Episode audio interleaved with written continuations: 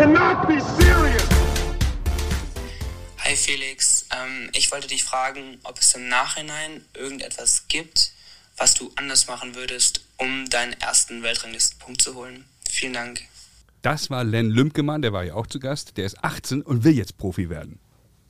Ja, da würde ich ihm erstmal davon abraten, in Diskotheken zu gehen.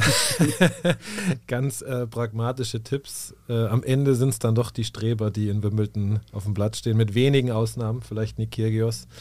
Aber tatsächlich muss man diese, sag ich mal, mönchhafte Lebensart schon, schon auch irgendwie pflegen wollen und bereit sein, einfach zu verzichten.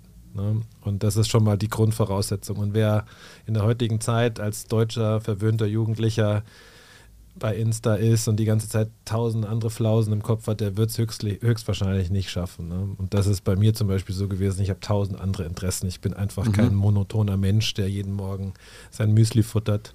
Vorhand, Cross, Rückhand, Cross, Kraftraum, Vorhand, Cross, Rückhand, Cross, Mittagsschlaf und so. Das musste ich mir dann eingestehen. Ja, okay. Unser heutiger Gast, wissen wir jetzt schon, heißt Felix, ist Jahrgang 79, spielt aktuell für den STK Garching und wird bei My Big Point mit der LK 5,8 geführt. Er ist ein tennisverrückter Journalist und Fernsehreporter. Seine journalistische Arbeit wurde bereits mehrfach ausgezeichnet unter anderem mit dem European Press Prize. Und er ist Buchautor. Unter anderem hat er den Tennis-Leckerbissen Lucky Loser geschrieben, den wir demnächst hier in diesem Podcast verlosen werden. Klammer zu, das Buch beschreibt dein im biblischen Alter von 39 deinen Weg auf dem, deine Jagd auf dem Weg in die Weltrangliste. Und heute bist du zu Gast bei uns in der Doublette 76. Herzlich willkommen, Felix Hutt. Vielen, vielen Dank. Oder Feliciano, habe ich gelernt.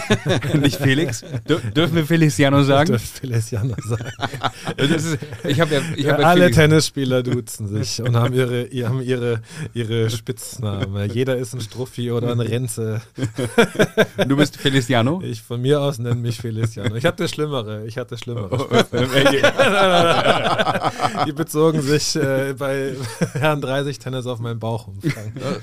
El Gordo, falls ihr Spanisch könnt. El Gordo. El Gordo. Das ist übrigens auch an der Stelle kleiner Service-Post von mir sozusagen. Äh, El Gordo ist ja jetzt, geht wieder los. Ne? Kauft euch lose die große spanische Weihnachtslotterie. Das habe ich gemeint, genau. Ja.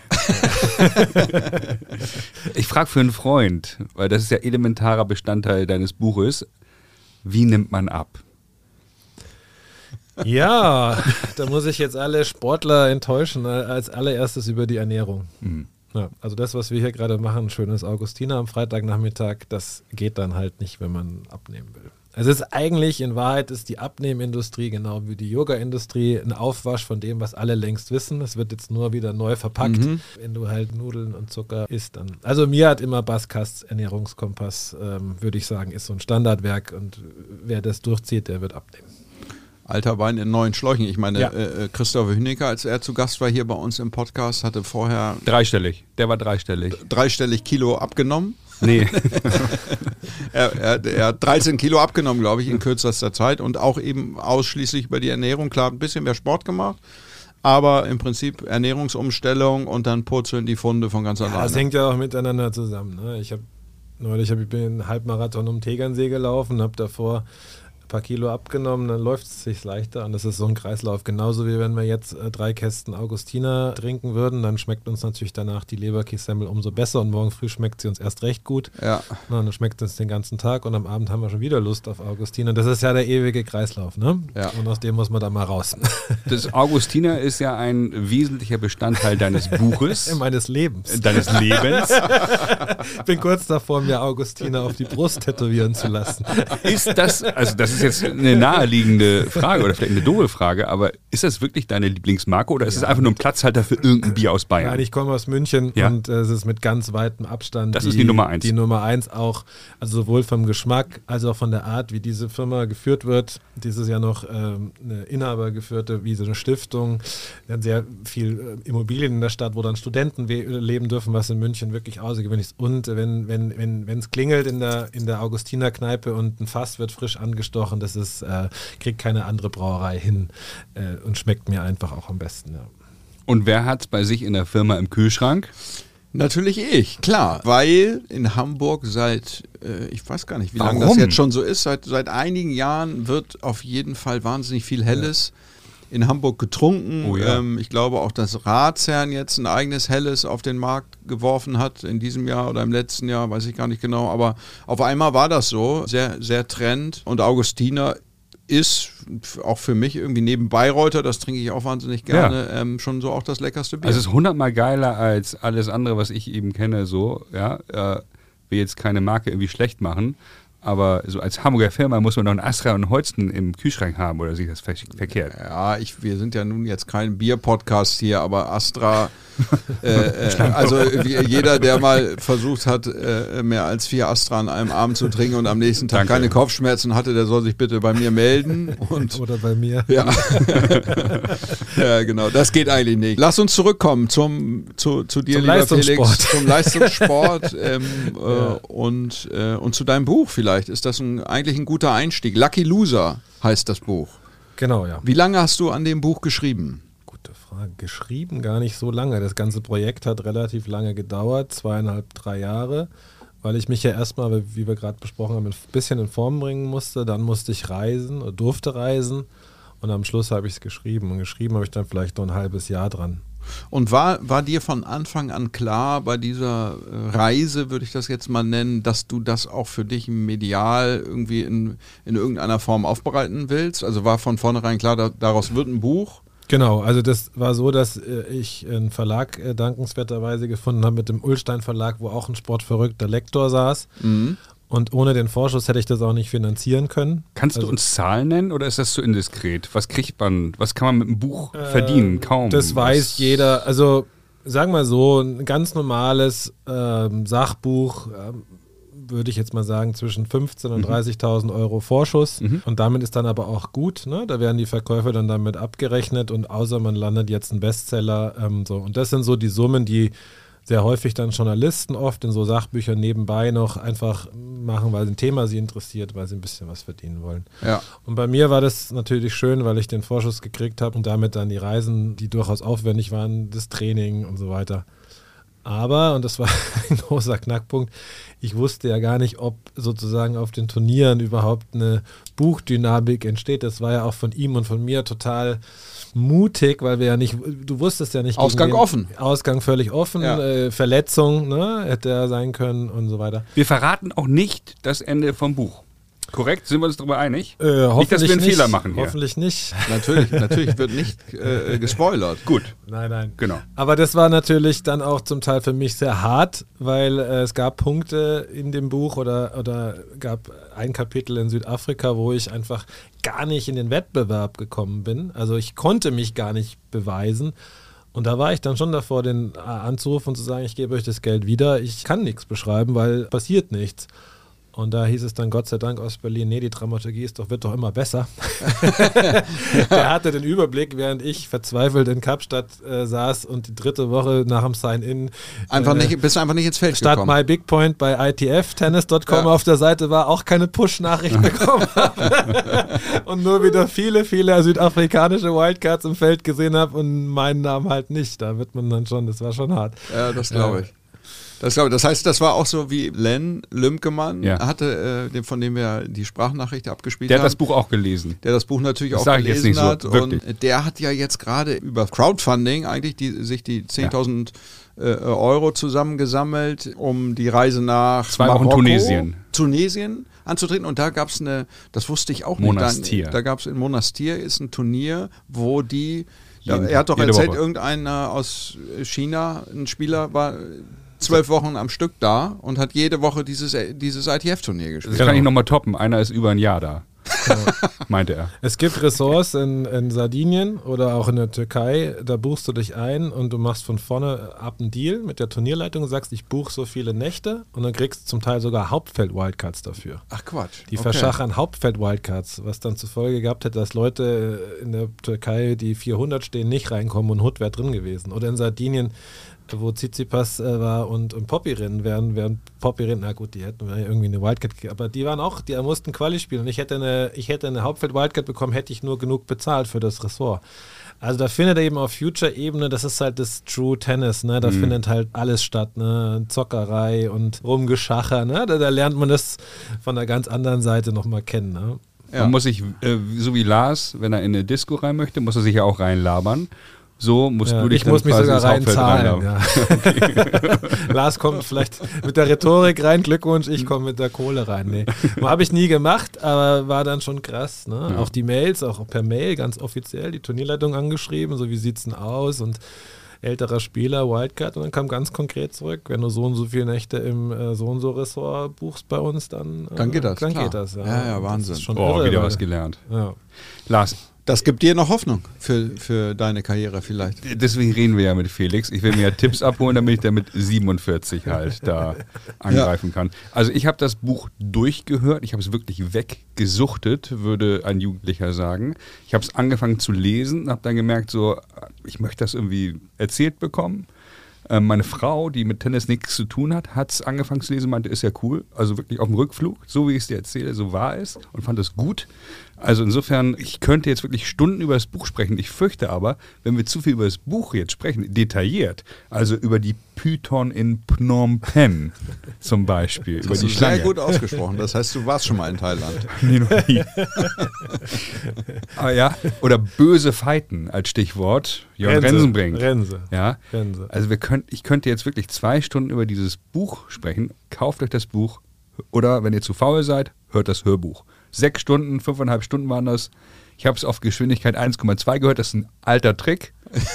Dann spart man eine Stunde. Wirtschaftsprofi Tom Heinke gibt äh, Tipps hier zum, zum effizienten. Ja, ja. äh, Effizienz, Hören. Effektivität. Hast du das Podcast selber eingesprochen? Nee. Äh, äh, den, äh, das Nein, Podcast. das den, macht ein professioneller, Nee. Okay. professioneller Sprecher. Ja. Wie viel, wie viel wurden verkauft? Kannst du das sagen? Weißt du das? Ähm, es wurden äh, ordentlich verkauft. Ich kann dir jetzt nicht die genaue Summe sagen, aber wir sind in der vierten Auflage. Mhm. Und was das Schöne ist, ähm, normalerweise bei, kommen so Bücher raus, kriegen Aufmerksamkeit, Au- Aufmerksamkeit und verschwinden dann super schnell wieder. Ja. Und das Buch ist ein richtiger Longseller. Ne? Ich kriege immer wieder äh, Feedback wie von euch, dass Ja. äh, Tennisclubs mich anschreiben und ah, zum Weihnachten haben wir das Buch verschenkt. Also Und der 18-jährige Ja. Len saß hier mit glühend leuchtenden Augen und hat gesagt, er hat sich das reingezogen und das hat ihn, das motiviert ihn tierisch. Und das ist die tiefste Befriedigung. Natürlich wäre jetzt ein Richard David Brecht mäßiger Bestseller schön für, für das Ego ins Konto gewesen, das schon. Aber für mich persönlich, das, ich bekomme wirklich nur Leute, die sagen, wir haben es ganz, und das ist heute auch nicht mehr selbstverständlich, Ja. wir haben es wirklich in zwei Tagen durch.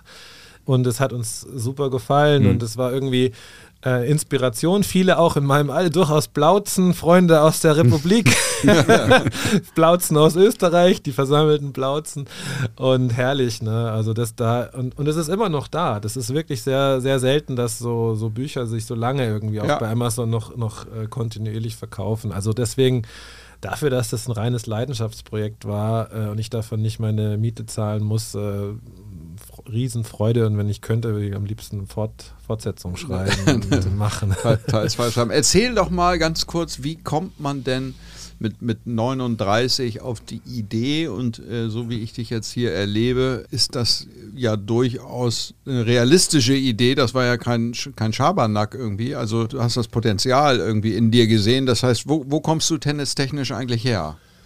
Ja, also ich war, ich war 37, glaube ich, als ich Rense geschrieben habe und 39 als das Projekt. Ich muss mich jetzt ein bisschen schützen. Also Ja.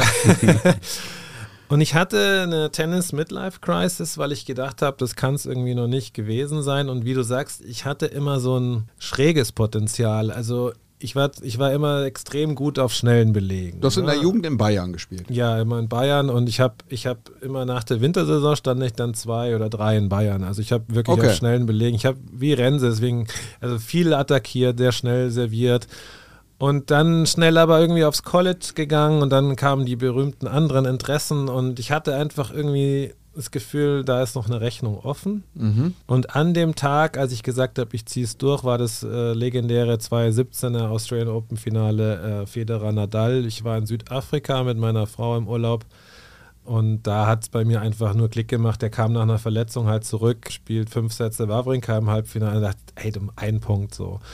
Und, und, und dann habe ich Rense geschrieben, Satschko, ein anderer ehemaliger Profi geschrieben, sagt, Jungs, haltet ihr das überhaupt? Also wenn ich jetzt hier anfange und Blauze weg und durchserviere und wie ein Bescheuerter morgens rausgehe nochmal auf, die, auf den Court, haltet ihr das ein Punkt? Und dann kam sofort so, klar, das kriegen wir irgendwo, irgendwie, irgendwo was, kriegen wir das schon hin. und, dann, und, dann, hat er, ich habe aber dabei auch ziemlich viel Bier getrunken und das, das, dann, hat, dann hat der Wahnsinn begonnen und äh, hat mich auf eine wunderschöne Reise mitgenommen, ja. Also echt wahnsinnig dankbar für dieses Projekt.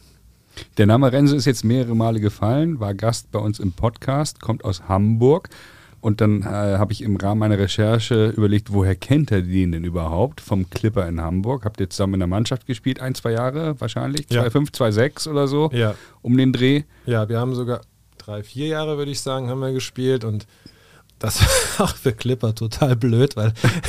und die haben gedacht, da kommt die Granate aus ja, Bayern. Genau, das war, nee, das war so, wir waren, ich kam relativ fit hier hoch, weil ich, äh, weil ich irgendwie Zeit gehabt hatte, in München zu trainieren. Ich war dann auch noch relativ jung, ich war noch unter 30.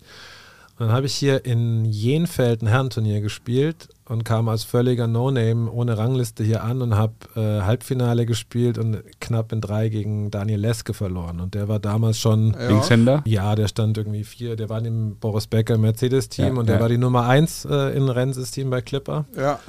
Und dann äh, bin ich auf die bin ich auf die Platzanlage damals noch in der Stadt, die schöne Stadtanlage gefahren und da hat mich ein alter Sekretär, so wie, wie man das noch, das kannte ich aus München schon, da war so ein Sekretär ja. oder ein Manager, was immer ah ja, dann war es ein Halbfinale und ein Satz gegen Jenke. Dann kam Geier und Geier, oh. äh, Geier und ich, haben sofort geklickt. Äh, wahnsinnig toller Maniac, äh, fantastisch. Also so ein Verrückter. Und der hat dann ein Hütchen, also ist ein anderer Spitzname, Hütchen, Hütchen. Und dann war ich in der Clipper-Familie und habe leider dann aber an, wurde immer fetter, weil ich immer mehr gearbeitet habe und habe dann nicht mehr viel beigetragen, weil die echt hoch gespielt haben und eine tolle Mannschaft. Aber da habe ich Rense dann auch privat und wir haben eigentlich mehr Zeit dann off-court verbracht als out Was heißt denn böse Fighten? Also, ja, er hat das ja ähm, erwähnt. Ja. Was heißt denn böse Fighten? Böse Fighten heißt einfach, dass wenn die, weil die Kunst oder wo die sich unterscheiden, ist, wenn es nicht läuft, wenn es richtig harte Widerstände gibt von außen auf dem Platz da unterscheiden sich dann so Leute wie Rense. Das habe ich selbst im Alter noch gesehen, das ist unglaublich. Selbst wenn der verletzt ist, selbst wenn der nicht trainiert hat, der findet einfach einen Weg. Die, die sind nicht bereit, klein beizugeben. Und das habe ich zum Beispiel gar nicht. Ich bin, wenn, äh, wenn der Wind in die falsche Richtung weht, dann denke ich schon, komm runter von dem Platz so. Und das meint er immer zu mir, böse Fighten einfach. Äh, durchziehen, ne? auch durchziehen, wenn es übel läuft. Und das, das können die da schon ganz anders. Ne? Wie, wie fluchst du? Das hatten wir schon mal in einer anderen Folge. Also, Boah, ich fluch gar nicht mehr, aber früher leider. Was, hast, was, was, leider, was ist das erste Wort, was, du, was dir in den Sinn kommt? So fuck. Fuck. Okay. ja. bei, bei Lars war es früher, Mann, Mann. Ich, hab, ich war eher so Menno.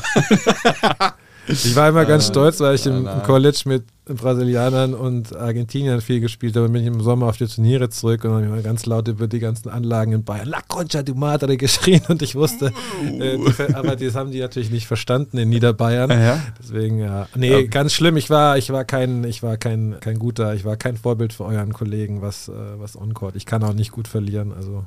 Lars kann gut verlieren, oder?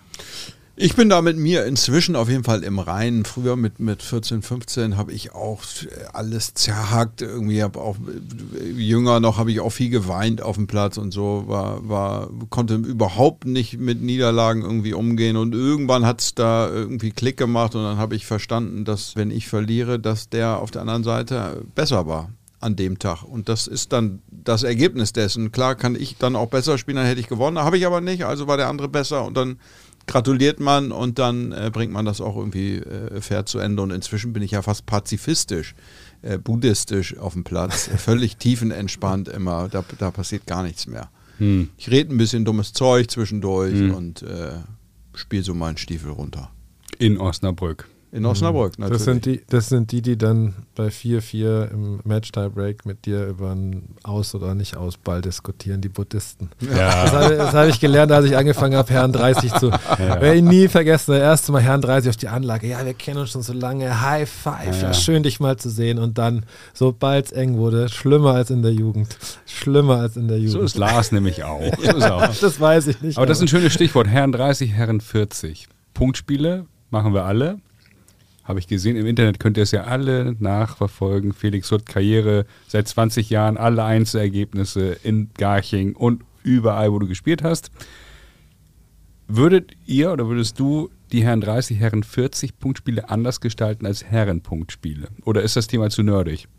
Wisst ihr, was ich meine? Also, sechs Einzel, drei Doppel, ja, ich weiß, was neun. Stunden am Stück, die Anlage, keiner kann spielen. Ja. Ähm, alle können eigentlich ab 40 nicht ernsthaft noch Doppel spielen, die Hälfte hat körperliche Beschwerden.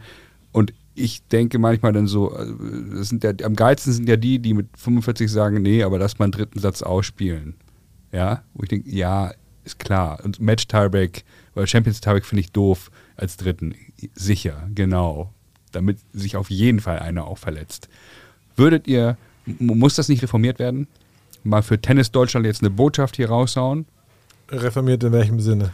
Vier Einzel, so, erst meinst du? Doppel spielen, dann Einzel. Ja, also ich, ich bin absolut für die College-Lösung. Nenn uns die drei, College-Lösung. drei, drei Doppel vorneweg, die einen Punkt zählen. Das Ja. heißt, wenn zwei Doppel entschieden sind, wird abgebrochen, ein langer Satz. Dann ist das, wird das Doppel extrem aufgewertet. So Ja. ist es bei uns häufig, dass äh, alle Genau. von der Anlage gehen. Ja. Es wird extrem viel schneller. Ja. Äh, ich meine, wir haben, wir haben alle Familie. Bei mir ist es ist einfach, ich habe letztes Jahr nicht spielen können, weil ich kann Ja. meiner Frau nicht zumuten, zwölf. Stunden. Und dann ein Punkt und dann auch würde ich wahrscheinlich auch college-mäßig die Einzel beenden, wenn äh, es durch ist. Ne? Also ich hänge da nicht so immer an, äh, dann schaut man noch einem zu, es steht 6-0 nach den Einzel, dann spielt einer noch seine gönne ich ihm, dass er dann noch einen Ehrenpunkt, Ja. aber der ist mir wurscht. Also ich wäre radikal für die College-Lösung. Ich fand es im College auch viel dynamischer, so ein Spiel. Mhm. Man konnte zum Teil sogar zwei Matches an einem Tag spielen. Ja, also ganz klar, mhm, Reform. Lars, du bist Traditionalist? Nee, überhaupt nicht. Äh, obwohl ich natürlich auch immer derjenige bin, der dann sagt, komm, lass den dritten ausspielen. Irgendwie, ich bin gerade erst warm gelaufen, obwohl ich eigentlich kurz vom Sauerstoffzelt dann schon bin, aber die Blöße gebe ich mir nicht. Nee, ich finde das total gut. Ich finde es auch, ich finde diese, diese College-Idee gut. Man muss es schlanker gestalten. Ne? Es muss schneller gehen. Das, Ja. das ist einfach so. Ja. Das muss man irgendwie hinkriegen und das kriegt man so hin, glaube ich, wenn man mit Doppeln anfängt. Feliciano haben wir verloren. Er, spiel, er kann die Punktspiele nicht machen. Nächstes Jahr geht wieder was. oh, ist eine laute Ansage. Die Mannschaft hört mit. Die hört mit, ja, sie weiß auch schon. Ab, ab Januar, ganz sicher. Hast dich committed. Ab Januar wird wieder böse gefeitet. Böse. Also gefeitet. Gibt es weitere Regeln, die du ändern würdest? Satz bis vier. Nein, nein, Nein. Also wir, wir spielen Match-Tiebreak bei Herren 30 und das finde ich absolut okay und das, das reicht. Ich würde vorneweg die Doppel lang No spielen Ad lassen. im Einzel? Nee, Auch nicht. nee Nix. brauche ich nicht. Äh, brauche ich nicht. Finde ich, Okay. finde ich okay so. Ja, ich würde wieder mal ein bisschen an, den, an der Tennisgastronomie arbeiten. Ich weiß nicht, wie das in Hamburg ist, aber das war früher viel besser in München. Ähm, irgendwann wurde das kein Geschäft mehr Ja. für Ja. die Leute, die tun mir leid. Ja. Würde ich subventionieren, weil man häufig dann wirklich Schrottessen kriegt, irgendwie so abgeschenkte Nummern und man keinen Bock mehr hat zu verweilen, teilweise die Duschen unterirdisch. Also ich mag gerne so das Gesamterlebnis dann auch. Wenn ich, ich bin jetzt auch in einem Alter, wo ich, wo ich dann einfach Bock habe, ich möchte ein anständiges Bier danach, ich möchte mich gut duschen. Ja. Äh, Wir haben zum Beispiel bei unserer Mannschaft immer ein Physio dabei mit einer, mit einer Matte und hatten schon Auswärtsspiele in der Herren 30 Bundesliga, wo wir die Matte nicht in der Umkleide aufstellen konnten, weil die so klein war. Also ich finde so, mal wieder so ein bisschen Tennis als auch als Stellenwert wieder so ein bisschen hochheben. Ja, man muss das ja nicht snobistisch machen, aber so, ich, dass es ein bisschen mehr Spaß macht. Man Aber es kann schon so auf einem, auf einem anderen Level also in. Garching haben wir Ja. direkt beim Fußballplatz, der Fußballplatz kriegt jeden, jedes Jahr einen neuen Kunstrasen, ja, das sind mittlerweile, weiß ich, acht Kunstrasen. Nicht für eine, ja, ja, doch. Mhm. Für eine Bezirksligamannschaft, die wird von dem, von dem, von dem Ort subventioniert und, Ja. und bei uns sieht es halt aus, gerade dass es in die Halle nicht reinregnet. Und da wäre ich schon dafür, dass man Tennis und vielleicht kriegt man dann auch ein paar Leute mehr, wenn man noch einen Paddlecourt oder Padellcourt noch bietet, ein bisschen mehr wieder. Das war früher anders. Ich weiß noch, wie ich früher, da sind wir teilweise in den Club gegangen, um zu essen. Ja. Ne, du bist ins Clubrestaurant gegangen, weil du Hunger hattest. Oh, Das du sprichst mir aus der Seele. Und so ist es machen. in Osnabrück übrigens, äh, meine lieben Freunde hier, denn äh, da haben wir Toni, äh, italienisches Feinschmeckerlokal, in der, direkt an der Tennishalle am Bürgerpark. Toni macht selber ein Limoncello. Liefert er nach Hamburg? Ist ein Gedicht. Nee, der liefert natürlich Er macht nicht. selber Limoncello. Er macht selber Limoncello, den wir äh, dann durchaus auch nach dem Punkt. Das ist ja auch ein Erfrischungsgetränk. Ja. Da ist viel Vitamin C drin und du natürlich. merkst am nächsten Tag auch, wie das dem Muskelkater äh, die Stirn zeigt. Ich habe noch einen seriösen Vorschlag diesbezüglich. Großes U, kleines Mlage, Umlage, 200 Euro Ja. pro Mitglied, sodass man einen Mindestumsatz garantiert und die saure Gurkenzeit dann eben auch für den Wirt erträglicher wird Ja. und dementsprechend dann aber im Gegenzug auch Öffnungszeiten garantiert bekommt. Weil man ist ja im Teufelskreislauf, wir kennen es, man kommt auf die Anlage, nichts geöffnet, man kriegt kein Cappuccino, man hätte da aber vielleicht gerne einen Cappuccino zum Zeitpunkt X, wann auch immer, Sonntag um neun, weil der Wirt zu Recht sagt, hey, ich mache doch nicht für drei Leute auf, aber nur so kann der Deal funktionieren. Und die Mitglieder, die dann zu doof sind, diese 200 Euro zu konsumieren in zwölf Monaten, denen kann ich halt auch nicht helfen. Die sollen halt zum Tischtennis gehen. Ja. ja, Tischtennis ist auch, ist auch ein Materialsport. Ne? Das ist eine, eine reine Schlacht. Da musst du Fahrradkleber kaufen, jedes Mal vorm Spielen die, die Belege frisch aufkleben und so. Also äh, da hat jemand wirklich gar keine Ahnung von anderen Ballsportarten. Das muss man an der Stelle auch mal ganz klar so erwähnen. Aber auf jeden Fall muss Gastronomie aufgewertet werden und so kompliziert ist das ja auch nicht. Ne? Gesundes Essen auf den Tisch zu bringen, irgendwie eine, eine, ein gu- ein gutes Getränk zu machen und irgendwie ein vernünftiges Ambiente. Ja, das sagst du so, aber der, der Umsatz am Ende des Jahres muss ja stimmen. Der hat ja auch seine Miete, die er zahlen muss. Und wenn der eben keine Planungssicherheit hat oder eben davon abhängig ist, ob irgendeiner da seine Konfirmation feiert oder nicht, dann ist es halt nicht planbar. So. Und dementsprechend ist das ist für mich die alte. So machen es auch einige Golfclubs, wie ihr wisst. Ja, natürlich, klar. Und das ist die einzige Lösung halt. Du Ja. musst dem, dem äh, Ja, du brauchst Planungssicherheit. Genau, Planungssicherheit. Ja, So. das ist der Schlüssel. Ganz einfach. Ja. So, apropos, jetzt- apropos Schlüssel, de- der Schlüssel zu deinem, das ist wieder so eine Thomas Gottschalk-Überleitung, ähm, die, der, der Schlüssel zu deinem erfolgreichen Spiel offensichtlich ging übers, äh, übers Service. Du bist ein. Aufschlagtier. Was war dein schnellster Aufschlag? Ich, also ich äh, war, zu jung, 280. war zu jung, um es zu messen. Im College wurde auch nicht gemessen, aber ich denke so an, an, an guten Tagen im College bei, bei, wir haben in der Höhe gespielt und mit Hits, schnellen Bällen, sicher um die 200 durch die Mitte gegangen, aber ich kann dir die Geschwindigkeit nicht sagen, aber es war für mich auch so ein fundamentales Problem meines ersten Coaches, dass der mich so auf diesen Aufschlag reduziert hat, dass ich selber gar nicht geglaubt habe. Und erst eigentlich mit dem Buch habe ich realisiert, das ist, muss auch gar nicht sein. Ich kann auch durchaus, ich habe es ein sogenanntes Mittelspiel genannt, ja. Ich muss auch, ich, hab, ich muss mir auch einen Plan B entwickeln. Ja. Bei mir wurde halt immer suggeriert, Meter 88 groß, servieren und Vorhand, servieren und Vorhand, wenn überhaupt noch Vorhand. Und wenn es dann halt nicht lief, hatte ich nie einen Plan B. Mhm. Und das ist halt auch äh, total schlecht. Ne? Also im besten Fall hast du Plan B und Plan C und das ist auch wieder böse Fighten.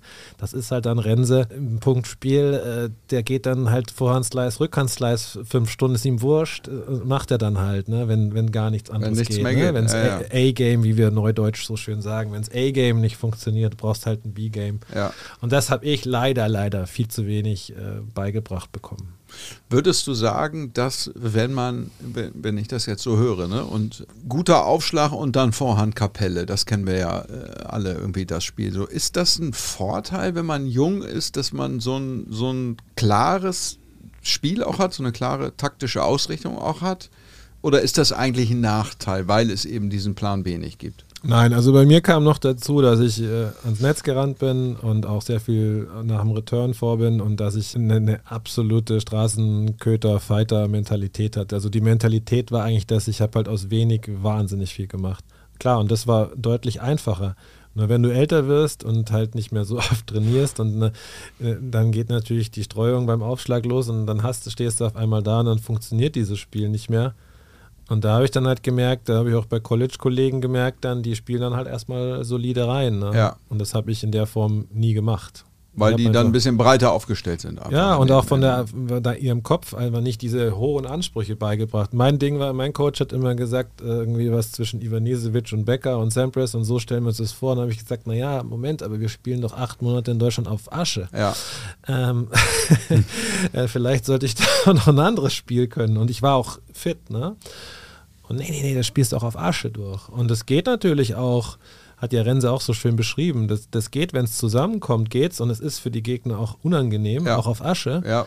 Nur es geht halt nicht an jedem Tag. Und dann haben die Reinspieler natürlich, äh, die spielen dann halt erstmal rein und schauen sich das an und laufen. Und du stehst halt da und sagst drei Doppelfehler, Return an die Plane, scheiße. Und dann kriegst du einen Break. Das ist für dich dann als auch Aufschläger natürlich viel bedeutender Ja. als äh, so. Dann kriegst du die Krise, wirst früh gebreakt bist noch nicht warm, hast noch nicht die, äh, die Präzisionsuhr an. Ja, also wie gesagt, ich bin, ich würde mich freuen, wenn es mehr Spieler wieder gäbe, die vorrennen. Also so Cressi, Maxim Cressi-mäßig, ich schaue das gerne an. Ja. Aber man sieht auch bei dem, an den guten Tagen hält er mit jedem mit, aber dann fällt es halt auch mal wieder extrem ab. Ja, ja, ne? an schlechten geht halt Tagen nichts. ist es dann, Ähm, ist es dann ganz, ganz dünn, irgendwie muss man sagen. Und das Ja. bringt mich zu meinem persönlichen Lieblingszitat von Pete Sampras. Denn Pete hat mal gesagt, es kommt nicht darauf an, wie gut man an einem guten Tag spielt, sondern wie gut man an einem schlechten Tag spielt.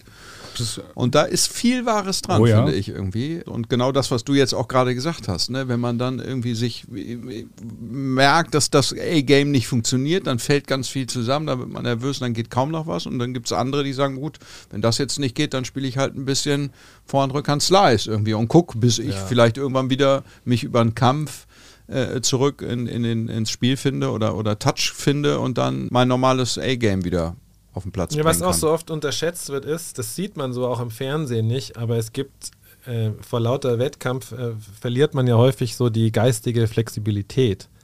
Auch zu sagen, ich setze mich jetzt auf die Bank und überlege mir wirklich was. Ja. Und es gibt halt gute Spieler, die wirklich in der Lage sind, dann äh, rauszugehen und das komplett sich nochmal auf dem Platz neu zu justieren. Das konnte ich zum Beispiel auch nie, weil ich nie diese Distanz zu mir selber hatte. Ja. Und es Ja, gibt so, die- so, so, es Heli gibt- so ein ja. Helikopterblick mal Aber es gibt die ja. Das Oh, ist das wirklich, können das aber wenige. Ja, aber Ja. Das, ist, das ist auch auf der Tour. Das ist wirklich erstaunlich, wie, wie Leute dann umstellen können Ja. und wie, wie, wie geistig flexibel die im, mitten im Wettkampfstress sind. Und das ist eine Riesenkunst. Ja. Und das ist, ist zum Beispiel auch was, was Becker konnte. Ne? Das Mhm. ist so toll. Der hat sich dann mental halt in Brasilien zusammengerissen hat sich dann irgendwann den Umständen doch angepasst und hat es geschafft, ne? obwohl er eigentlich die völlig falschen Schläge für den Belag hatte, die völlig falsche Konstitution für das Wetter, aber er hat es dann adoptiert und das sind dann halt die, die ganz Großen. du sprichst vom Davis Cup in Brasilien von vor 30 Jahren, 1992. Ja, das war herausragend, weil der hat ja gar äh, rot, der war so rot wie seine Haare im Gesicht und ich habe ja gedacht, die müssen den mit dem Rettungshubschrauber da rausfliegen. Ich habe gedacht, seine Haut schält sich gleich im Fernsehen vor meinen Augen. Ich habe so Angst um den Mann gehabt. Äh, später Zöcke ähnlich, ne, in diesem Match, wo ich auch dachte, wieder ein blonder, großer Mann, wieder in dieser Hölle. Und Becker findet dann halt einen Weg und Zöcke verliert knapp in fünf und alle klopfen auf die Schultern und sagen, toll gespielt, aber, aber gewonnen hat dann halt wieder Becker und deswegen steht halt, stand halt Becker eins in der Welt. Das Ja. ist, weil diese Jungs dann, das ist dann unglaublich. Ja. Der Markus Zöcke, den wir hier zu Gast hatten, Ja. der uns da auch einen tollen Insight gegeben hat, da müsst ihr die Folge hören, oder die Doppelfolge mit Markus Zöcke. Dann. Über, über Brasilien haben wir mit ihm äh, Unter gesprochen. anderem, so, ja, der, der war ja im, äh, das war ja schon kein Tunnel mehr, der hat im Delirium gespielt, Im weil Feuer. er gesagt hat, die, die im Feuer irgendwie, weil die Bedingungen unfasslich äh, gewesen äh, sind damals irgendwie. Also Im- sowohl was Fans und aber auch das ganze Surrounding, die Wärme, die Hitze, der Platz von unten irgendwie. Den Sand haben sie auf dem Parkplatz geschüttet, ist glaube ich ein Originalzitat. von Das stimmt. Und die haben es auch wirklich auf dem Parkplatz. Und die haben diese Gestelltribünen aufgebaut und da gab es keinen Schatten. Und ach, Netz stand auf dem Hügel, meinte er. Das Netz war höher. Das, das konnte ich nicht fassen halt. Und im Swimmingpool sagte Boris zu ihm, du musst morgen spielen. Nach dem Doppel. Du darfst nicht so viel spoilern, aber es klingt nach einer großartigen Folge. Der ist ja, Ja. auch bei Eurosport toll. Also am liebsten Oh ja. habe ich immer Zöcke Antonic gehört. Ich weiß nicht, ich glaube, Antonic ist jetzt bei Ser Servus TV, aber Zöcke Ja. Antonic, das war also der Berliner äh, Zöcke mit dem Österreicher Antonic, das war mein Das Lieblingsdeutsches. war eine Sensation, Ja. ja, finde ich auch. Man merkt, du guckst Tennis, ja. rauf und runter. Wobei ich jetzt gerade merke, diese Zensur ist die erste in meinem Leben. Also ich gucke, seit ich sechs bin und diese Zensur jetzt mit Federer weg, äh, mit der aktuellen Top Ten ist das erste Mal, dass ich ATP Finals mir wirklich überlege, ob ich nachmittags. Ah. Äh, nee, es ist zum ersten Mal, also Rublev, Medvedev. Äh, pff, es findet gerade so eine so ein Wechsel statt und ich habe noch nicht meine meine neuen Lieblinge Mhm. gefunden und ich, ich finde auch einiges an Neuem auf der Tour, was heißt neu, aber so einiges ist, äh, gefällt mir auch Sag's, was? Zum Beispiel jetzt bei Tsitsipas das ständige Rausgucken Ja. zum Papa, so wie, in- wie eine AK4, das so Oh, Mami, äh, ich, unterschreibe ich. Ja, und äh, dieses Ganze, das hat schon teilweise Murray mit seiner Mutter schon angefangen Oh. und ich finde auf dem Platz, ich bin auch völlig gegen Coaching. Ich finde, Ah. du bist äh, Mann gegen Mann, äh, Frau gegen Frau, nichts, ja. Ich möchte nicht, dass da irgendjemand am Seitenwechsel noch. Und da gibt es schon so Typen, ich habe Tsitsipas live mit seinem Vater, äh, kann man im Buch nachlesen, er Mhm. lebt auch in Sardinien, wie unangenehm der Mann war und da gibt's, sind mir einfach nicht sympathisch. Und ich finde auch das Game, jetzt lassen wir mal die, die, die Sympathien weg, weil ich kann auch jemand bewundern. Ich kann Djokovic bewundern, obwohl ich ihn nicht besonders mag. Natürlich. Aber das ist Game von Tsitsipas ist limitiert. Ich finde Rublev, äh, Medvedev kann man sich anschauen. Das Match jetzt in, in, in Turin ist ein Geprügel, klar, großartig, aber das fehlt halt das Agassi-Geprügel. Das fehlt der geniale Moment. Das fehlt der. Return, der Stopp, irgendwas, wo du sagst, so, es ist, es ist ein monotones Geprügel und am Ende 9-7 im Tiebreak vom, vom dritten für Rublev. Glückwunsch. Zieht mich nicht mehr. Also Ja, mir fehlen die auch die- Typen. die Emotionen und Ja, die die, Typen, Emotionen, ne? die Ja. Typen, das ist natürlich auch ein bisschen die deutsche Brille, klar, gebe ich auch zu. Mir fehlt es in Deutschland seit langem. Zverev hätte vielleicht das Game, aber tut sich halt schwer so vom Charakter, finde ich jetzt, so dass man so richtig mit ihm mitfiebert und dann fiebert mal mit ihm mit in Paris und, und sperrt sich, war im Hotel, hab mich eingesperrt für dieses Match und dann knickt der Kerl um, hab ich fast geheult, der hat mir so leid getan. Ja. Genau, deswegen bin ich jetzt mal gespannt, ob das anhält, weil es wären auch die ersten Australian Open, seit ich mich erinnern kann. Das ist eins meiner schönsten Rituale meines Lebens, ist es, wenn es kalt in München ist und Schnee liegt, mich raussneaken und Australian Open gucken, während da die Sonne scheint. Ich will auch unbedingt da mal hin. Und ich bin mal gespannt, ob ich Oh ja. so entwöhnt bin bis Januar, Februar, dass ich mir das nicht Dass mehr gönne. Weil das ist eigentlich, egal wo ich war in den Staaten, egal wo immer, ist, Australian Open war immer Pflicht. Legendär. Wir Also ich bin am Start Australian Open, also nicht vor Ort, aber ich, ich werde es gucken, weil ich, weil mich das interessiert mit, mit Sascha. Ähm, ja, schon ob- aus beruflichen Gründen jetzt auch, ne? Ja, natürlich auch aus beruflichen Gründen. Ähm, Arbeitest du mit ihm, oder? Nee, wegen des Podcasts, Mann. wegen des Ach Podcasts. so. Entschuldigt, Jungs. Ich wusste du noch denkst, nicht, das dass ist ein Hobby. Ja, ich, Nein, nein, nein. ich fand das hier so nett und Nein, nein, entspannt. Ich habe gerade hab bei der, bei, der, bei der Haspa den Investitionskredit äh, äh, über 7500 Euro beantragt für mein Australienreise. Lars, Hasper versteht schon wieder keiner. Ja, Hamburger Sparkasse, So. ihr Lieben. Nein, aber äh, ich finde das, äh, ich bin gespannt. Ich habe heute gehört, dass, dass Sascha voll trainiert, ähm, voll belastbar ist. Und jetzt wird da irgendwie noch ein bisschen in, äh, irgendwo in, in Dubai oder Doha wird, glaube ich, noch ein bisschen zum Jahresende ge geklickert und noch ein bisschen Geld verdient. Und dann bin ich mal gespannt, wie, wie das neue Jahr für ihn losgeht. Ob jetzt auch diese, ich, diese Verletzung vielleicht bei ihm mental noch mal ein bisschen was was reinschiebt, ähm, dass, dass er, äh, ja, dass, dass wir vielleicht irgendwie mit ihm auch für die nächsten Jahre einfach eine geile Zeit haben werden in Deutschland. Das würde ich mir sehr wünschen. Du siehst es ja ein Team, wie lange das dauern kann. Das darfst du nicht unterschätzen. Ja. Und die Verletzung an der Stelle ist so elementar. Der rechte, der rechte Knöchelbereich, Hm. das rechte Sprunggelenk, das ist so wichtig für Abstoßen, die Bewegungen. Und der ist, das denkt man immer, aber der ist ja wahnsinniger Läufer. Ne? Der Ja. rennt ja da drei Meter, der, der macht sich ja kaputt. Und der braucht einen mega stabilen Knöchel. Und da bin ich einfach skeptisch und auch, ob er da an diesem, diesem Knöchel wieder so vertraut, dass er auf Hardcore slidet und so weiter. Und das, Hm. diese Sperre muss raus aus dem Kopf. Hoffentlich, äh, Rense leiht ihm hoffentlich eine schöne Manschette unten. Rense spielt immer mit, mit Manschetten an beiden. Hm. Und dann ist halt die Frage, gut, im Gegensatz zu Team hat er halt einen Aufschlag, der ihn zumindest mal reinbringen könnte, aber das darfst du nicht unterschätzen. Und das Lustige ist, der war jetzt ein bisschen draußen, aber in der Zeit hat sich jetzt mit Rühne Alcaraz Ja, ja, ja. Sofort, also es ist auch echt bitter für ihn, weil da hat's lange, da gab es lange ein Vakuum, wo ich gesagt habe, Ja. ein halbes Jahr raus macht nichts. Ja, ja. Aber wenn ich mir den Rühne auch physisch anschaue, auch in Paris, auch äh, mental und so mit Muratoglu, da wächst der nächste ran, der so ein Zverev nicht mehr einfach durch. Der ist aber auch kopfkrank. Also um mal der die ist- Reihe ja. vorzuführen, ja, wie der mit, seiner Mutter, das meine redet. Ich, das ist, das meine ich ja, genau das meine ich ja. Das ist, was mich so aufregt. Da hockt diese Irre und die erinnert mich an die finstersten Zeiten meines Jugendtennis. ja. Wenn die Mama am Zaun Ja. stand und jetzt, da gibt es von Gerhard Polt diesen wunderschönen äh, Sketch, den ihr vielleicht auch in Hamburg kennt. Heinz Rüdiger spielt Longline. Müsst ihr euch, könntet ihr mal hier Gerhard Polt ist ein bayerischer Komiker. Ein ba- bayerischer Kabarettist, Ja, der, der, der, der äh, wohnt in Chiemsee, nicht weit von der Anlage, wo auch immer so ein Warsteiner Grand Prix stattfindet. Und seine Frau spielt dort immer Damendoppel. Und da, das hat ihn inspiriert zu diesem wunderbaren Sketch. Longline heißt der, glaube ich, oder Wimbledon. Und da beschreibt er, wie er mit seinem Sohn auf ein Turnier kommt, wo, sein, wo eine Frau mit ihrem Sohn ist. Und am Ende. Unangenehm, die Frau schreit, während die da spielen, schreit die immer da rein. Oliver, Oliver, pass auf, er spielt Longline.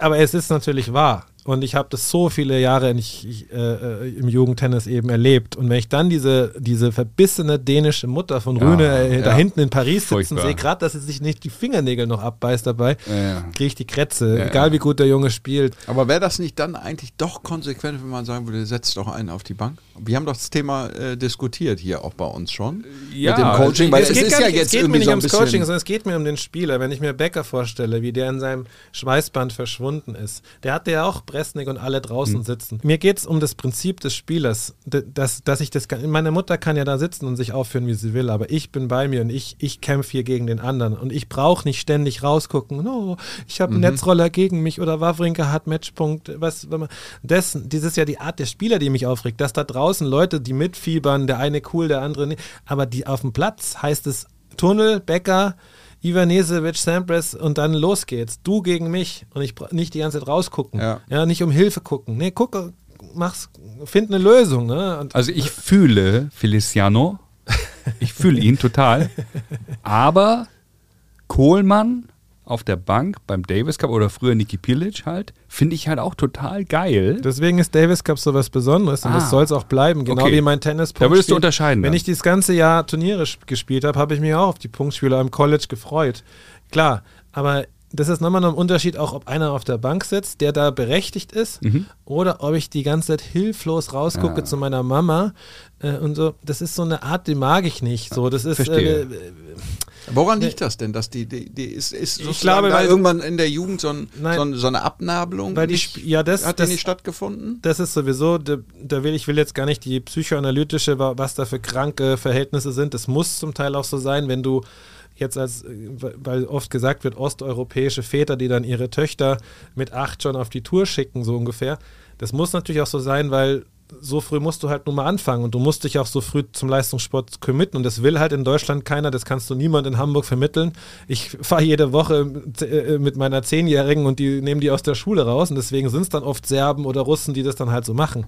Nee, aber ich rede davon, die haben ja mittlerweile Teams, wo alle für alles zuständig sind. Da hocken zehn Leute da. Ja. Schau dir mal bei Rüd, äh, schau mal auch da raus mit ihren Arktikmützen, wie, wie, bei, wie beim Rocky-Film, wie, wie, der, wie der programmierte Russe. Ja? Mhm. Und das ist so eine Programmierung. Das, der Typ ist nur noch ausführendes Organ seines Teams. Äh, Die danken auch ständig ihrem Team. Dank nicht dem Team, dank dir selbst. Ja. du gehst hier. Nole, Nole geht, geht, geht hier auf den Platz und kämpft im Namen Serbiens, ja, äh, mit hier. Also das ist halt, das ist für mich, äh, und ich mag das nicht. Ich mochte es auch in der Jugend nicht. Das ist ein Einzelsport. Das ist wie bei Boxen. Setz dich hin, von mir aus, ruh dich aus, lass dir ein Handtuch um die, aber dann geht's wieder raus. Und da zeichnet sich jetzt schon ab, auch mit Alcaraz, jetzt hört man, das, das sind dieselben Ärzte wie bei Nadal wieder und mir fehlt einfach auch so, ich meine, es ist im Fußball ähnlich, ne? Mir fehlt, wenn ich gehört habe, Jürgen Kohler, früher Nationalmannschaft, hinten im Mannschaftsbus eine Kippe geraucht und ein Bier getrunken nach dem Länderspiel. So, ich so, nennt mich Nostalgiker, ich fand's geiler. Ich fand's geiler, als wenn mir dann äh, Rüd erzählt, wie viel ISO-Trinks er zum Frühstück äh, konsumiert, bevor sein Psychologe und danach sein Psychotherapeut und danach Ja.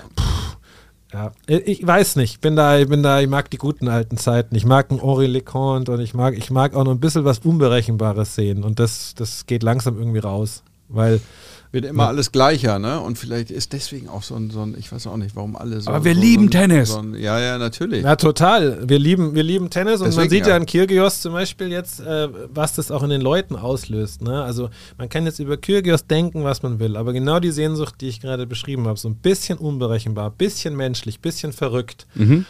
Die, die Spiele, das ist immer ausverkauft, egal wann der angesetzt wird. Da wollen alle gucken. Die wollen alle mal was am Platz sehen, was du sonst nicht so siehst. Und dazu kommt auch, dass natürlich die, das Spiel einfach härter geworden ist und zum Beispiel außer dem Gressi, wer geht denn noch ans Netz?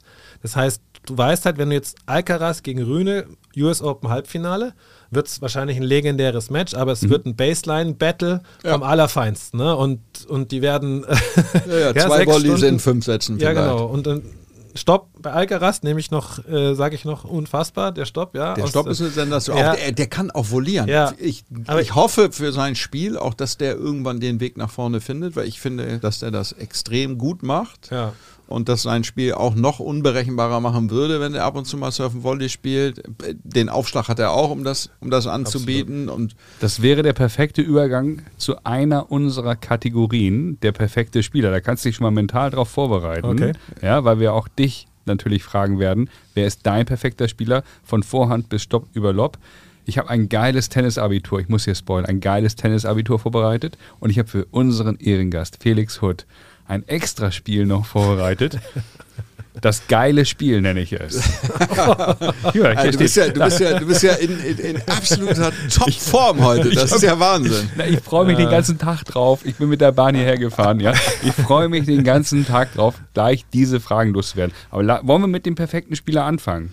Ja, sehr gerne. Wir haben ja das, das Kirgios-Thema, was sonst auch immer gerne so, so eine kleine Neckerei ist, weil hier in dem Raum ist, ist einer ein ganz großer Fan von Ich Kirgios hab da alles und, zugesagt. und, und, äh, und Ich hab- einer eben nicht. Ja, Ähm, das wäre jetzt redundant. Ich habe da alles zugesagt. Das, das Und ich lassen wir respektiere außen das. vor. Deswegen gehen wir jetzt direkt rein in unsere Lieblingskategorie der perfekte Spieler. Ist es deine Lieblingskategorie? Ich finde das Tennisabitur noch geiler. Könnte sein, dass es vielleicht nach diesem Podcast das geile Spiel ist. Mal gucken. Das, das ist aber nur heute, weil Felix hier ist. Oh je, Feliciano. baut Druck auf. Okay, fangen wir an mit der Vorhand. Der perfekte Spieler müssen wir nicht mehr erklären, oder?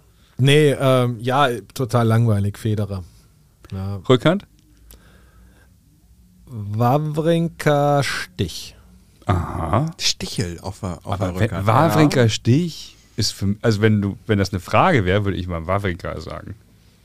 Ihr müsst euch mal, ich habe mir neulich wieder Stichvideos angeschaut. Das ist unglaublich. Der ist so gesegnet. Ähm, Ja, diese, diese Rückhand ist, wie die der ist ans Netz, der Übergang ans Netz, die Ausschlagbewegung, äh, Ja. die ist so schön. Also ich muss wirklich sagen, ich war damals natürlich auch im Team Becker beim, beim Finale und alles, aber die, die Rückhand und der Aufschlag und der Volley der mit dem kleinen, dünnen Fischer, mein Gott, äh, was für ein Talent. Mit, dem, Ja. mit der Keule würde ich, kein- würde ich, würde ich Baseball, dem würde ich, würde ich, Schläger kann würde man- ich von kann hier, von hier spielen in Hafen spielen, aber nicht ins Feld. Ah, nee, als Stich Rückhand äh, doch, muss ich leider. Und wenn ich er, ein paar Mal live gesehen. am Netz spielt man dann Volley, wer ist es? Am Netz für mich Rafter. War für mich immer das spektakulärste, was ich je am Netz gesehen habe. Und der, wenn der überloppt wird, der den besten Schmetterball spielt dann. Sampras. Aus dem Stand. Er ist ganz klar hier in seinen Aussagen. Ja. Alle anderen eiern total rum. Ich ei- würde auch rumeiern bei dem Thema. Aber du bist ja ganz klar in deinen Aussagen. Ja. Okay, stopp. Fonini.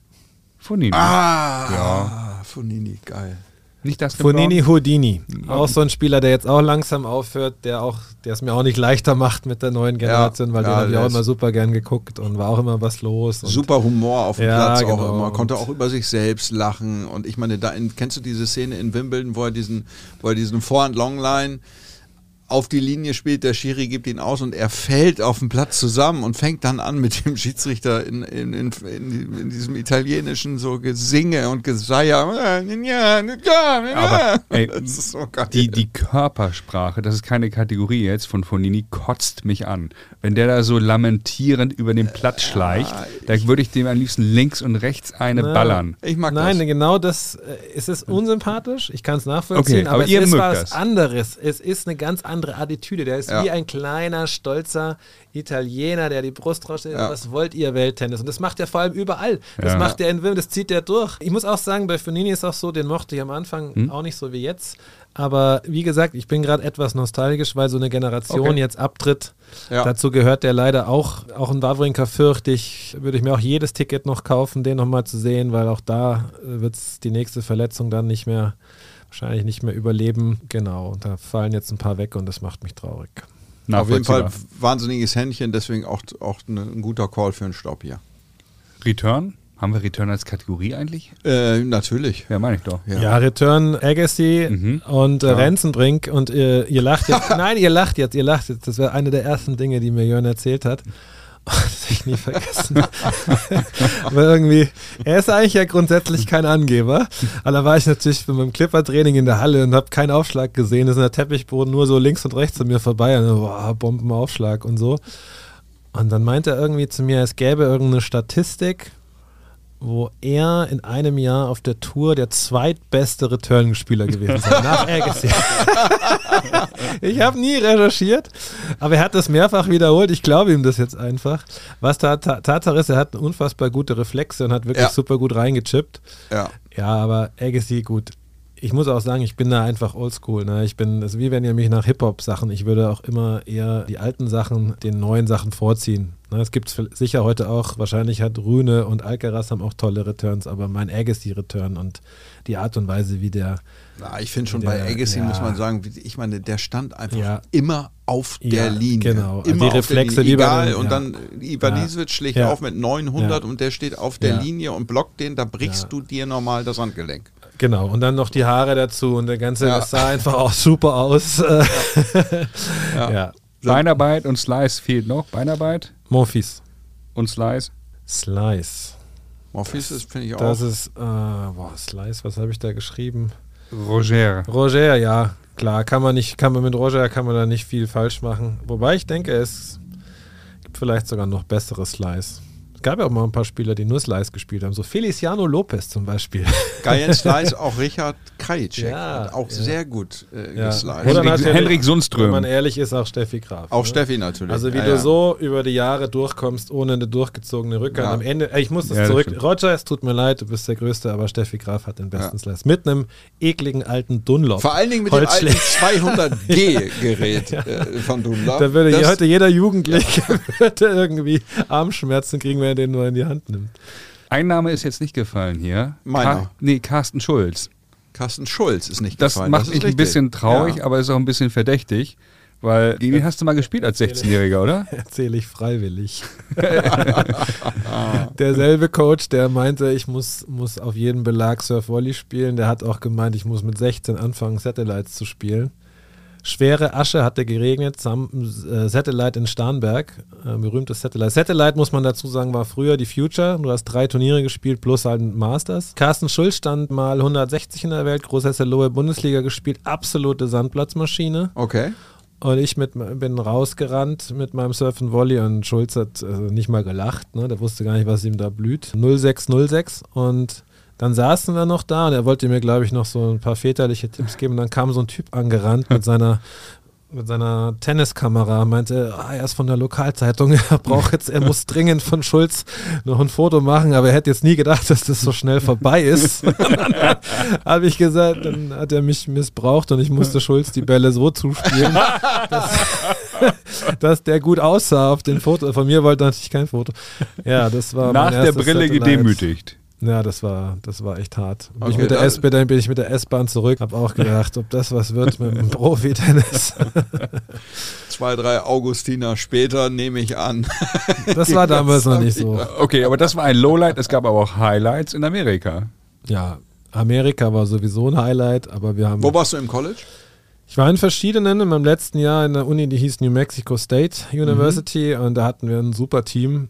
Und wir haben es zu den Nationals ge geschafft und die sind dann, ah, es war ein mega Highlight. Wir waren erst in Hawaii äh, für Spring Break, haben da gespielt und sind Okay, dann geil. zu den Nationals nach UCLA auf dem Campus, wo auch immer die Profis trainiert haben. Mhm.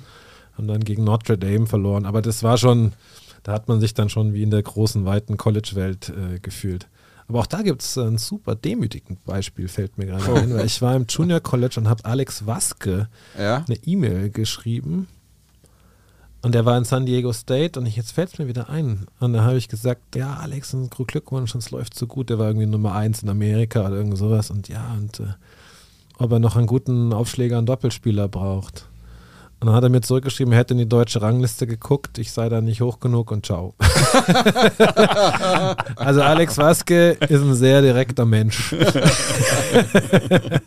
Ja, gut. Genau. Hättest auf der Waske University studieren müssen und nicht da, wo du ja, warst. der hat es danach dann auch, auch konsequent durchgezogen mit seiner University, ja, das stimmt.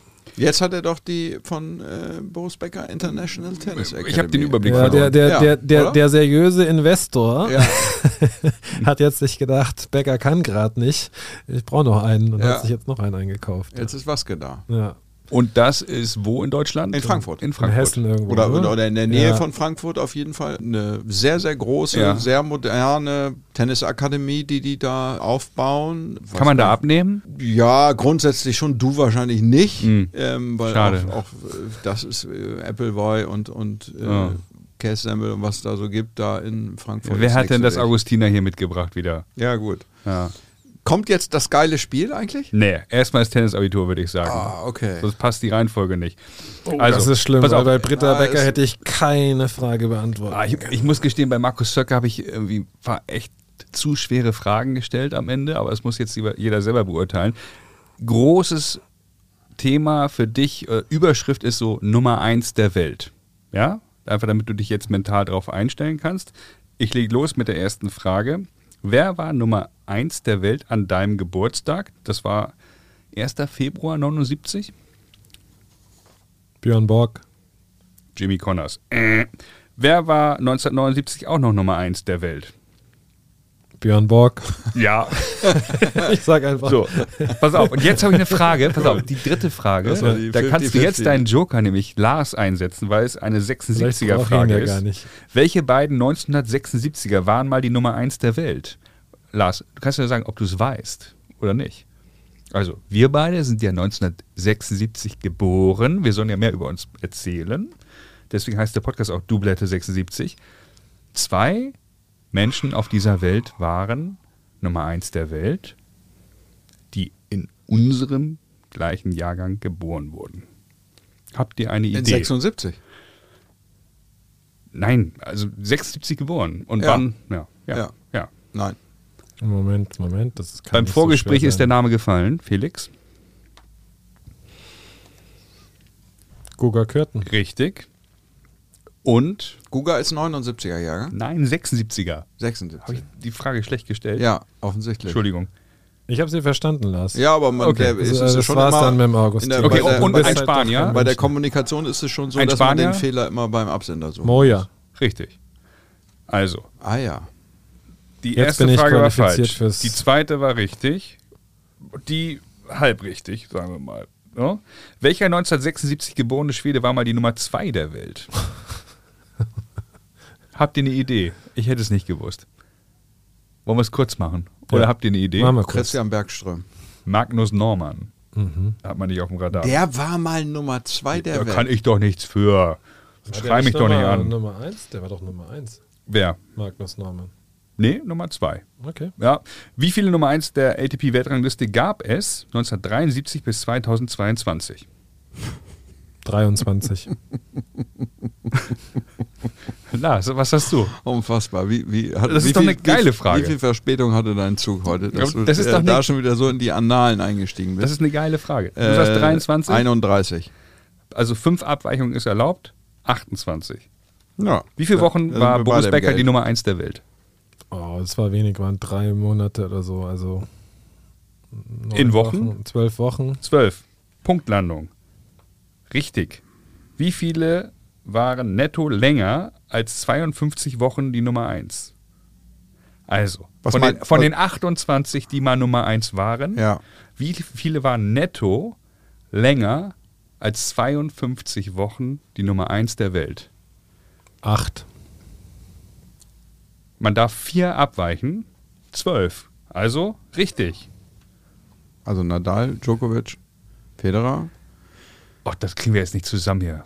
Das kriegen wir jetzt nicht zusammen. Boah. Könnt, ich könnte es auch nicht auflösen. Finde ich immer gut, wenn man seine Gäste so unterschätzt. Pass auf. Wie viele Amerikaner waren die Nummer 1 der Welt? Und dann können wir auch gerne die Namen aufzählen. Das ist so ein bisschen auch. Du hast Lars als Joker hier. Mhm. Ähm, ah, warte mal, warte mal. wer fällt dir so ein als Nummer Ja, 1? also Courier, Agassi, Connors, McEnroe, Sampras. Din, din, din, din, din, din, din. Ist die Antwort 5 oder gibt es noch jemanden? Roddick war nie. Ah, War Roddick? Andy Roddick war auch die Eins. War der die ja. Eins, echt? Ah, hätte ich Damit nicht ist zugetraut. Frage 8 und Frage 9 richtig beantwortet. Komplett. Frage 10. Wie viele Australier waren Nummer 1 der Welt? Das, Da freust du dich auch. das ist richtig, ne? echt. Ja. Zwei.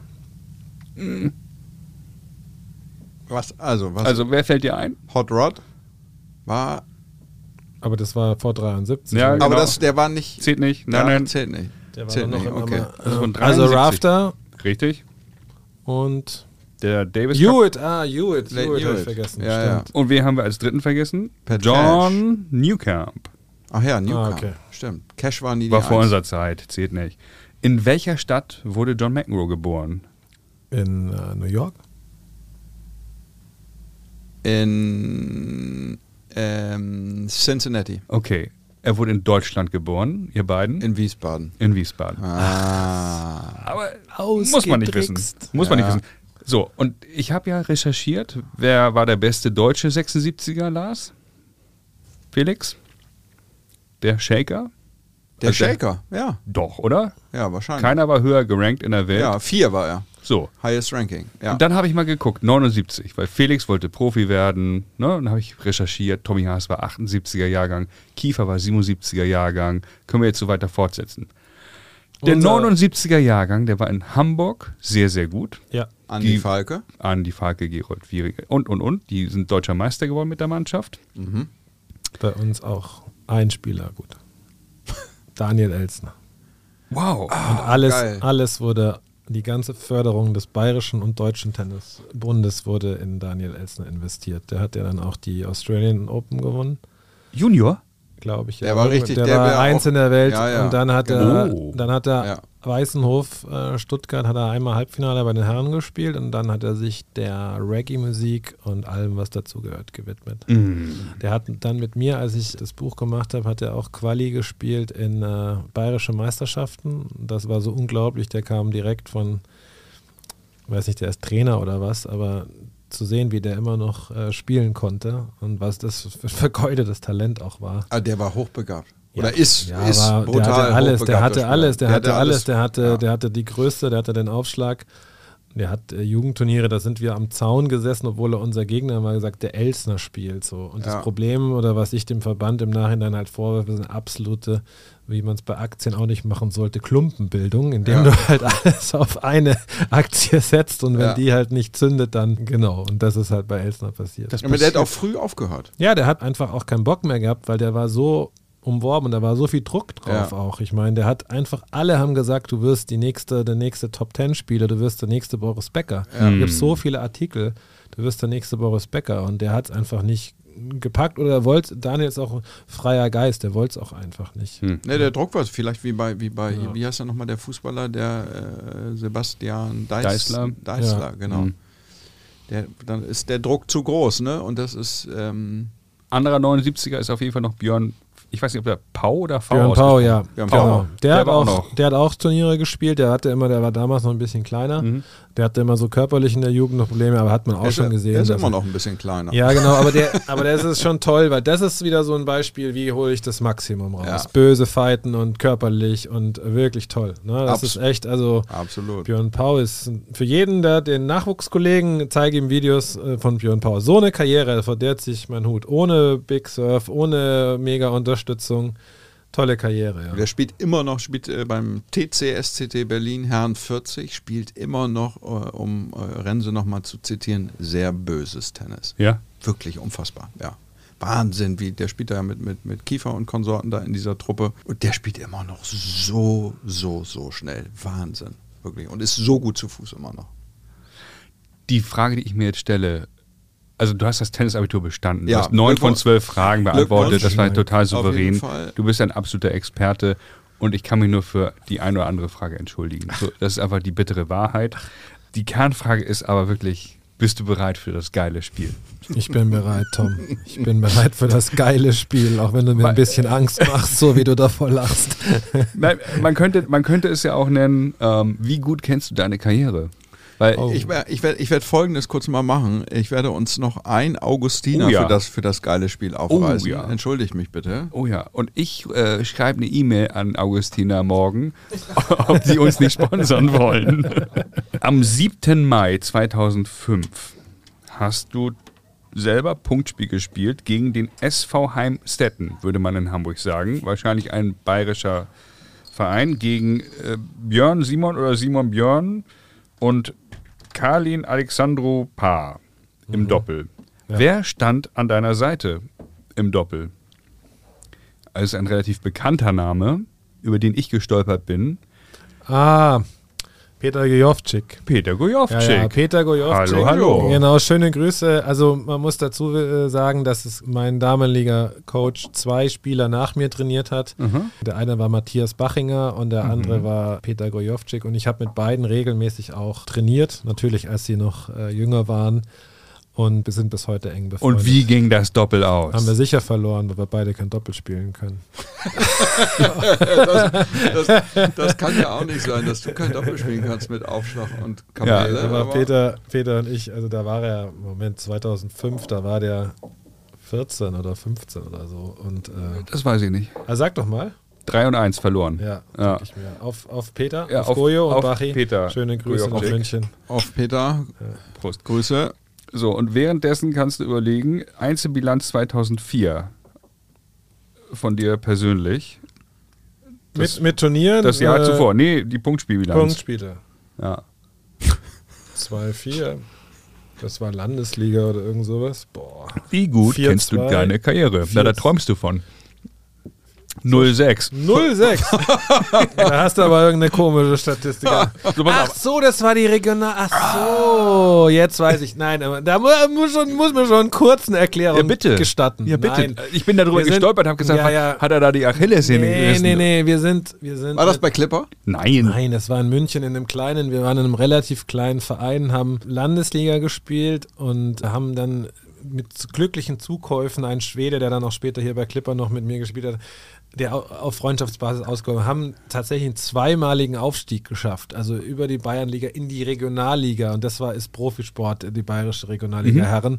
Haben aber vom Verein, weil der gesagt hat, das macht gar keinen Sinn, wir haben keine Anlage für sowas, überhaupt kein Geld in dem Jahr gekriegt. Das heißt, ich habe auf vier gegen irgendwelche Turbo-Argentinier gespielt und äh, haben dann, wir haben die Saison dann leider auch abgeschenkt, muss man wirklich sagen. Hat- Und das- nächste ja. Saison 2005. Wir kriegen ja die Kurve wieder. Ja, immer Downlight, Highlight. Wie war da die Bilanz? Weiß nicht, 4 6-0. 5 zu 0. 5-0. Da hast du sie alle rasiert. Aber das war ja auch schon alles die Zeit, in der ich ja schon gearbeitet So, habe. und jetzt kommt eine Parallele zu meiner Karriere. Gegen welchen Hamburger 1976er hast du am 25. Mai 2006 gespielt? Kann das dieses Turnier sein? Marienthaler THC, ein Verein im Hamburger Osten. Äh, mhm. Im Punktspiel oder im Turnier? Punktspiel. Mhm. Aber ich kenne die Namen nicht. Ferdi Falke. Ah, habe ich verloren. 5767. Ja, ja. Aber Ferdi Falke, überhaupt die Falke Brothers, die haben mich immer an die Dalton Brothers erinnert. Da hast du nicht gegen einen gespielt, da hast gegen alle gespielt, inklusive Eltern. Ich fand die extrem tense, die Spiele. Also auch wenn Benny Falke gegen uns bei Clipper gespielt hat, es war echt heftig. Und irgendwann, ganz zum Schluss, in meinem letzten Jahr in Clipper, hat dann Andy Falke bei uns gespielt. Das war echt wohltuend, mal gegen keinen Falke. Und Ferdi Falke hat, hat, hat mich über die Physis, der hat mich ausgeschupft, wie wir in Bayern sagen. Aber du erinnerst dich. Ich erinnere mich an das Match gut. Ja, das, äh, ich erinnere 16 mich an Jahre diese, her. Ja, aber das ist ein hartes Match gewesen, weil das sind die Matches, das ist immer so mein, mein Problem, mein Dilemma immer gewesen, dass mir eingeredet wurde, Eigentlich musstest ich, du es gewinnen, ne? gewinnen, ich Ja. bin stärker, ich habe den besseren Aufschlag und oft, sage ich ja, auf Sand geht es ja nicht darum, wer schön spielt, sondern Ja. wer halt rein spielt. Und da hat zum Beispiel so ein Ferdi Falke, sind viele so Traumata, du triggerst gerade ganz schlimme Traumata. Ich habe ein Match in Aschaffenburg in der da ging es um Bundesliga-Aufstieg, Herrn 30 ver, versemmelt. Nein. Auch gegen so einen, der, der wirklich, das war absurd. Der hat einfach am, vom Zaun hinten weg hoch, hochgespielt und ich habe keinen Weg gefunden, den wegzuschießen. Auch bei Regen, immer, immer Regen und Sand, das sind dann, wenn die Bälle groß da kriege ich wirklich, krieg ich gleich Schüttelfrost. Gänsehaut. Und Ferdi Falke, weiß ich noch, war so ein Match und da ging es auch um was. Das finde ich immer ein Punktspiel im College so schlimm. Ja. Wenn es dir beim Turnier passiert, dann gehst du nach Hause und sagst, ich Ja. Ja. aber wenn es dir beim Punktspiel passiert, und die stehen am Zaun und keine ja, Ahnung, das es- ist bitter immer. Es steht irgendwie 3-2 und du kannst 3-3 machen oder 2-4 und so, das ist dann immer so, das war so ein Match. Danke, dass du mich daran erinnert hast, Tom. Wahnsinn, was hast du, du für ein Archiv? Du, das Internet vergisst nie. Leider. Ich muss mal mit Google reden, ein paar Sachen löschen. Auch da, ich, das geile Spiel hast du gewonnen, würde ich sagen. du hast dich wahnsinnig gut an deine Karriere erinnert. Wir hätten, könnten das beliebig noch fortführen, aber ich glaube, das war so das Wesentliche von meiner Seite auf jeden Fall. Mich würde äh, in Ergänzung dazu aber interessieren, weil du ja Punktspiele machst, was hast du dir jetzt so vorgenommen für die Zukunft? Also mit Freunden in der Mannschaft kicken, äh, wie man in Hamburg sagt, in Bayern vielleicht auch? Oder äh, willst du noch Herren 50 mal deutsche Meisterschaften spielen? Nee, ich bin in einer verrückten Mannschaft mit Verrückten und Mhm. die haben sich vorgenommen, nächstes Jahr nochmal in die Bundesliga Herren 30 aufsteigen zu wollen. Mhm. Haben dementsprechend auch ein bisschen junges Gemüse noch Okay. geordert. Das heißt, die Frage ist, ob ich überhaupt zum Ja. Einsatz komme. Das heißt, ihr spielt jetzt Regionalliga. spielen. Regionalliga Südost, Mhm. Herren 30. Ich werde dann 44 sein. Der Kollege, der das alles verantwortet, ist 51. Der steht irgendwie zwei Herren 50 in Wie Deutschland. Oliver Jöhl. Ja. Mhm. Die waren auch gerade bei der äh, Senioren-WM. Schöne Grüße, Olli. Und der ist sowas von Tennis verrückt, dass der uns alle mitzieht. Dann haben wir noch das Glück, dass Alex Satschko, der Superspieler, und der trainiert Wachi und Göjo. Das heißt, der ist auch noch im, im, richtig im Saft. Der spielt bei uns auf 1. Und das hat mich jetzt, äh, ich habe, ich, ich wollte eigentlich nicht Aber man, mehr. zieht, man wird mitgezogen. Ja, dann, aber es triggert so mich jetzt so dermaßen, auch die Vorstellung, dass ich dann da nicht mitspielen könnte, dass ich jetzt nochmal richtig einsteige. Also ich werde jetzt tatsächlich nochmal richtig körperlich, ihr werdet mich im Frühjahr äh, wiedererkennen, vielleicht schon, aber ich werde auf jeden Fall ein Aber du Chef hast, dir, du hast dir was vorgenommen. Ja, wir, woll- ich will auf jeden Fall spielen und, und wir wollen dann, wir hätten dann auch die Tiefe wahrscheinlich, dass wir trotz Mhm. unserem Alter da nochmal was reißen. Ähm, wir waren ja schon einmal in der Konstellation ähm, Herren 30 Bundesliga-Finale. Das war das Highlight zum Auch Schluss. in dem Verein in Garching? ja, wir Okay. waren 2019, 2020, ja. Ah ja. Buschhausen, 500 Leute in NRW auf dem Acker. Das war schon toll. Also Herren 30 ist eh so eine Erfindung. Ich finde die super. Ne? Ich finde, wenn wir Groß Hesselohe spielen mit Tommy Haas und so, das ist einfach, du, du bist dann, darfst noch mal so ein bisschen diesen Traum leben. Ja. Ne? Also ich war dann in Buschhausen mit oder Ballkinder oder solche Sachen. Das hatte ich ja früher nicht. Da habe ich es ja nie hingeschafft. Und, aber trotzdem müsste man ehrlicherweise sagen, sind wir einfach langsam zu alt und müssten mal loslassen. Weil wir klammern uns da nochmal und ich werde es dieses Jahr auch nochmal versuchen. Oder Herren 40 spielen, aber funktioniert nicht, weil Wollen die die Jungs nicht. alle 30 sind. Nein, gar nicht. Die wollen nicht. Die wollen, die sind auch über, davon überzeugt, dass sie gut genug, genau, die sind noch gut, die sind noch davon überzeugt, dass sie noch gut genug für Herren 30 Bundesliga sind, was Wahnsinn ist. Dann guckt euch mal den die- SCC Berlin guck dir mal Kader die- an. Guck dir mal die Regionalliga West Herren 40 an, wo die äh, Rating und, und Remscheid und, Ich weiß es. und wer da alles so rumläuft, Schäfkes und Schmidtmann und bla bla bla, die, das ist, das Niveau ist so hoch da im Westen bei den 40ern, unfassbar. Ja. Ihr sprecht mir da aus der Seele. Ja. Aber sagt das mal bitte Olli. Olli, schöne Grüße. Und Olli könnte ja schon 50er spielen. Ja, der- also der- er mit, mit, mit, mit absolut- und absolut, Konsorten. absolut, Ja, ja, ja. ja. Stark. mein Ziel, was ist euer Ziel für die kommende Saison? Aufstieg. Wir wollen immer aufsteigen. Aufstieg also wir wohin? Von, von welcher Liga? in die welche? Nordliga. Wir haben die letzten beiden Jahre Aufstiegsspiele in die Nordliga vergeigt. Äh, einmal deutlich, äh, dieses Saison, diese Saison 4 zu 5. Wir wollen immer aufsteigen. Aber das ist doch das, das ist ein, äh, ist ein gutes Ziel, finde ich. Das ist das einzige der, Ziel. Der Aufstieg, das kenne ich gar nicht, weil ich ja immer in der Regionalliga spiele, von der man nicht aufsteigen kann.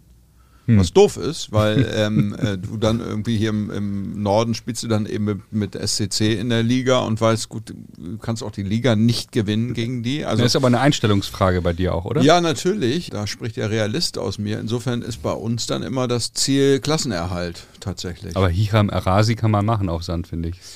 ich, den traue ich mir auch zu Ja. auf Asche. Den hast Äh, du auf der Pfanne. Den habe ich im Schläger, denke ich schon. Ähm, aber ich weiß gar nicht, ob ich unter den ersten sechs überhaupt bin. Muss man mal, muss man mal abwarten. Jetzt im Winter läuft es ja ganz gut. Wir führen die Liga an, haben zweimal äh, zu Hause gut gewonnen. Insofern, ja, ähm, du, eigentlich geht es um Spaß, ne? Und, äh, und ich finde so ein bisschen, Das das, kitzelt ein bisschen, finde ich, wenn, wenn, wenn Leistung irgendwie im Spiel ist und wenn man sich dann so ein bisschen gegenseitig battelt und ein bisschen auch Competition innerhalb der Mannschaft hat, dann macht das alles noch viel mehr Spaß.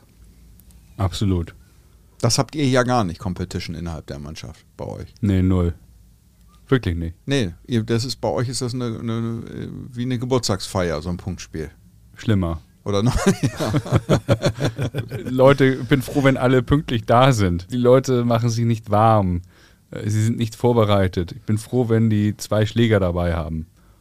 Ja. Also, Also dann ist wenn ihr alles das gut. hört, und das hört ihr ja sicher, Tom hat da so ein paar Wünsche zu Weihnachten. Die hat das schon geäußert. Ja, also wenigstens mit, mit, mit äh, frischem Griffband und, und frischem, frischer, frisch beseitetem Racket auf dem Platz. Herrschaften vom HTRC Herrn Ja, 40. ja, ja, ja. Aber Captain Herzog, kümmere dich da mal drum.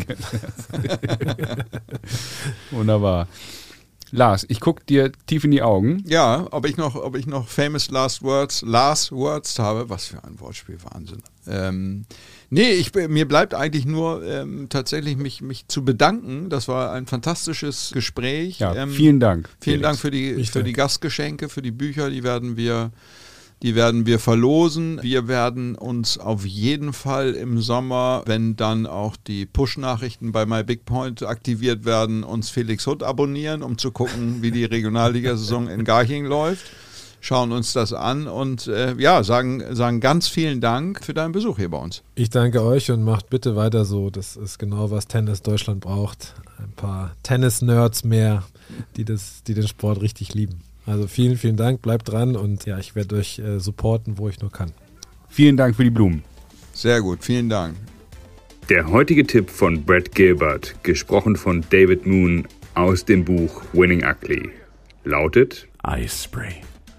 Für akute Prellungen, verstauchte Knöchel und ähnliche Probleme. Je schneller Sie Eis aufsprayen, desto rascher erholen Sie sich. Dublette 76 wird präsentiert von Karl Anders und Brainseeker Consulting. Folgt Dublette 76 bei Instagram oder LinkedIn. Dublette 76 wird präsentiert von Brainseeker Consulting.